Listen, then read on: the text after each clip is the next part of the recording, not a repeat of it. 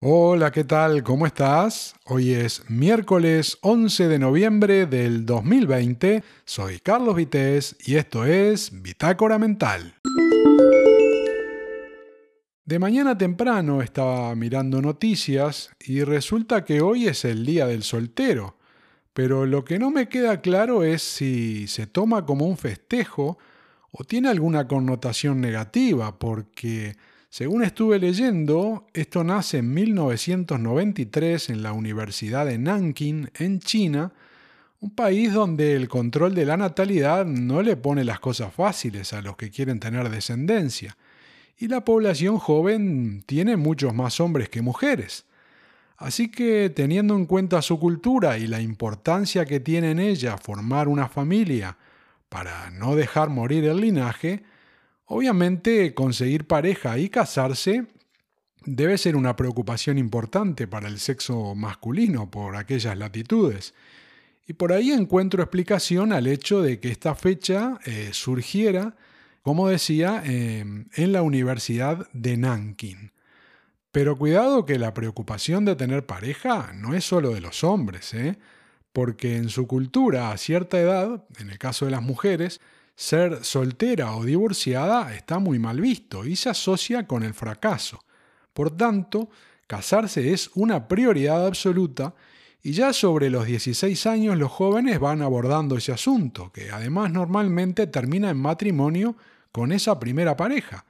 Aunque existe sí el divorcio, pero en el caso de las mujeres, como también es normal que si hay un hijo en esa pareja quede al cuidado del padre si se terminan divorciando, rápidamente intentan entonces las chicas rehacer su vida sentimental y sobre todo volver a tener una pareja estable, lo que normaliza, digamos, eh, una situación afectiva, pero también eh, una social, ¿no? Independientemente de que puedan ser autosuficientes con un buen trabajo y tengan independencia económica, ¿no? Porque su cultura, como decía, Em, va por ahí, que no ve con buenos ojos que una mujer de más de 30 años se encuentre soltera o em, esté divorciada y sola, ¿no? Por eso las chicas, según estuve leyendo, se preparan mucho a nivel de estudios para ser, entre comillas, buenas candidatas. Suena muy machista y viejo esto, pero bueno, estoy comentando lo que he leído de, de la cultura china, ¿no? Como decía, se preparan mucho desde el punto de vista de los estudios y en busca de un buen hombre, ¿no?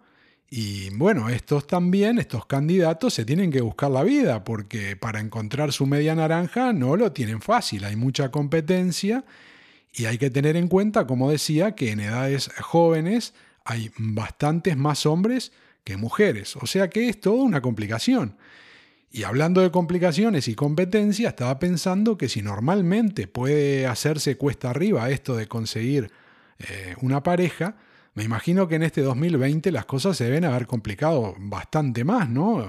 lo digo por un asunto evidente como esto de la pandemia, ¿no? Los confinamientos y todos esos problemas derivados que, bueno, creo que no sorprenden a nadie, ya todo el mundo lo tiene clarísimo porque no importa dónde vivas, esto eh, es mundial y ha afectado a todo, a todos los países del mundo, ¿no? Y bueno, me entró entonces un poco de curiosidad a saber qué, pasaba en China con esto de que hay más este, hombres que mujeres, ¿no? Y sobre todo que los jóvenes están preocupados por la soltería, parece. Así que bueno, estuve mirando datos em, de la distribución de sexo por edades, ¿no? Y bueno, te voy a comentar más o menos rápido lo que, lo que estuve mirando. Resulta que en China, al nacer, hay un 13% más de hombres. Mm, es un dato que no es menor. ¿eh? Después tenemos entre 0 y 14 años hay un 16% más de hombres que de mujeres. O sea, más todavía, ¿no? Impresionante. Después vamos de 15 a 24, ahí baja un punto, pero igual, entre 15 y 24 años, que como te dije antes son edades fundamentales por el tema este de la primer pareja, que se terminan casando para peor después, hay un 15% más de hombres entre 15 y 24 años con respecto a mujeres. Y después hay un salto acá que no, no está bien porque lo ideal sería tenerlo mejor desglosado, ¿no? Porque ya la franja me pone de 25 a 54 años. Ahí la cosa ya se empareja y solo hay un 4% más de hombres que de mujeres, ¿no? Después pasamos a 55 a 64, que solo hay un 2% más de hombres que mujeres. Y luego la cosa cambia porque mm, a partir de los 65 años en adelante se da vuelta la cosa y hay un 9% más de mujeres que de hombres, lo que deja en evidencia que eh, la expectativa de vida de las mujeres es mayor, ¿no? Y en cuanto al total de la población, comprendiendo todas las edades, dice que tienen un 6% más de hombres que mujeres, que, bueno, no sería tanta diferencia, pero claro, el tema este, a partir de todo lo que te estoy contando, que es el Día del Soltero, son las edades menores, ¿no? De, de, 0 a 14, bueno, no sería tanto porque solo hay un 16% más de hombres y es una edad que nadie se va a querer casar con 14 años, creo que no se puede tampoco en China, está prohibido. Pero a partir ya de los 15, como decía, de 15 a 24 hay un 15% más de hombres y esa, esa franja debe ser complicadita, ¿no? Y no teníamos un desglose más, más exacto, digamos, más específico entre 25 y 54, que es donde del 15% baja al 4.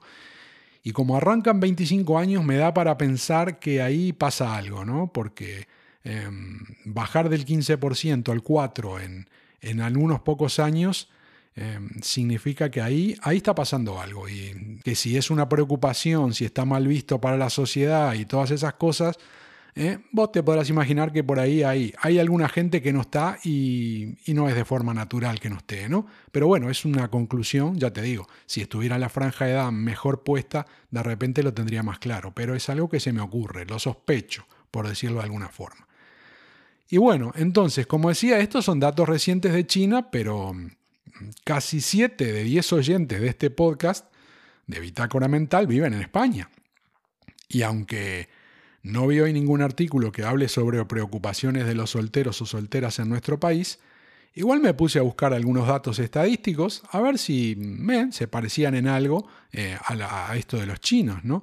Así que, bueno, yo no soy soltero ya hace muchos años y no soy el más adecuado para comentar sobre la situación de los solteros y solteras en España, pero al menos aprovechando, digo que hoy justamente es el Día de los Solteros, quiero mencionar los datos de distribución de sexo también en España.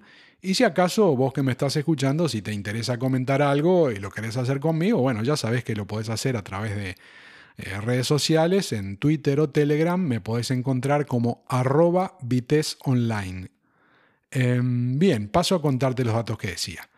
De 0 a 4 años, acá no, no tengo el dato de nacimiento, ¿no? pero de 0 a 4 años hay un 5,3% más de hombres que de mujeres. España, te reitero. De 15 a 19 años hay un 6,1% más de hombres que de mujeres. De 20 a 24 años hay un 4,5% más de hombres que de mujeres. De 25 a 29 hay un 2,4 más por ciento de hombres que de mujeres. De 30 a 34 años hay un 0,3% más de hombres que de mujeres, casi igual. De 30 a 35 años un 0,7% más de hombres. De 40 a 44, ahí cambia, hay un 2,6% más de hombres que de mujeres y de 45 a 49 un 2,1% más de hombres que de mujeres. Y acá la cosa cambia, porque a partir de los 50 empieza, o sea, desde los 50 inclusive para arriba, empieza a haber ya más mujeres que hombres, un 0,6% más de mujeres que hombres, y a medida que va subiendo la edad, cada vez la diferencia en favor de las mujeres es mayor. Y tenemos en edades más avanzadas que hay unas, em, por ejemplo, 30% más de mujeres que hombres o incluso un 75% más de mujeres que hombres en edades avanzadas, lo que también muestra lo que estábamos eh, hablando en cuanto a China, de que se ve que la expectativa de vida de las mujeres es superior a la de los hombres, ¿no? Así que, como decía, estos son datos de España, según el Instituto Nacional de Estadística, a fecha de enero del 2020, ¿no? del primero de enero, o sea, al cierre del 2019 sería. Pero a partir de estos datos, de forma directa, creo que no se puede sacar ninguna conclusión o tener alguna idea de, lo que decía antes, ¿no? de la dificultad que pueda haber en nuestro país para encontrar pareja. España y China además son culturas muy diferentes, ¿no? Y bueno, y en las relaciones humanas hoy por hoy entran en juego tantos factores internos y externos que para hablar con propiedad hay que ser parte del grupo involucrado o estar muy bien informado, creo yo, ¿no? algo que en lo personal no cumplo en ninguno de los dos casos, así que más allá de estos datos que te acabo de comentar, poca cosa soy capaz de aportar, si es que estabas esperando, claro, que cerrara este episodio con alguna conclusión o receta para ayudarte de alguna forma a encontrar pareja, ¿no?